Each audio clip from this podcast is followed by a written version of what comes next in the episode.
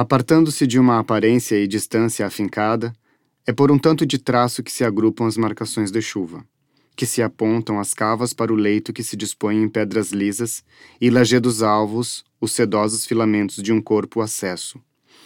Esse corpo que é passagem, que é máquina, que é para ser operado com benevolência e graça, é peça de marcação pontada às beiras abertas e ao revés de palco, para poder, em sítio ignóbil, levantar a crista e pôr-se a toda a proa, embicando como lança contra a cega, como faca de gume goma. De lances claros como o brilho do asfalto que é a marca no lombo tostado. Chegamos num ponto platinado, numa chapa, numa escaldante chapada.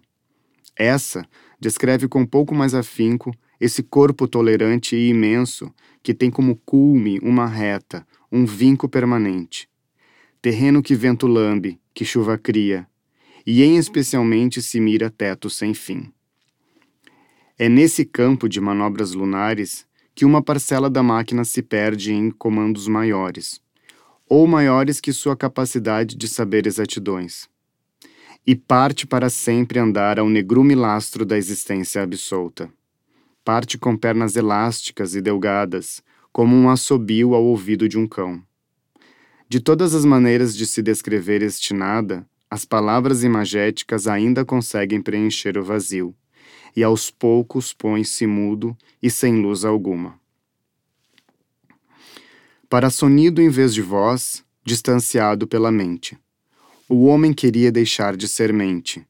Queria ser corpo de gato, de lagarto, ser composto polivalente, para assobiar, estribilhar nos ouvidos, para desmanchar nas cadenas, para hastear as chancelas, esquadrilhar as ventanas, no alumiar das barbas crespas, germinando piolhos em fendas abertas, a fio de cheiro. Uma nuvem preta azulada chega a ser minha, chega a ser a maior coisa que eu tenho. Eu, por ela, chego a ser grandeza, chego a ser sopa, chego a ser sal.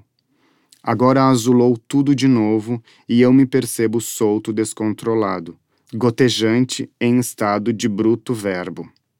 Pavor manso deita o cabelo e estende a farpa. Raios inclinados repetem a direção da mão e ela assume por completo a figuração. E fala, por movimentos, o quanto de amor pretende dar.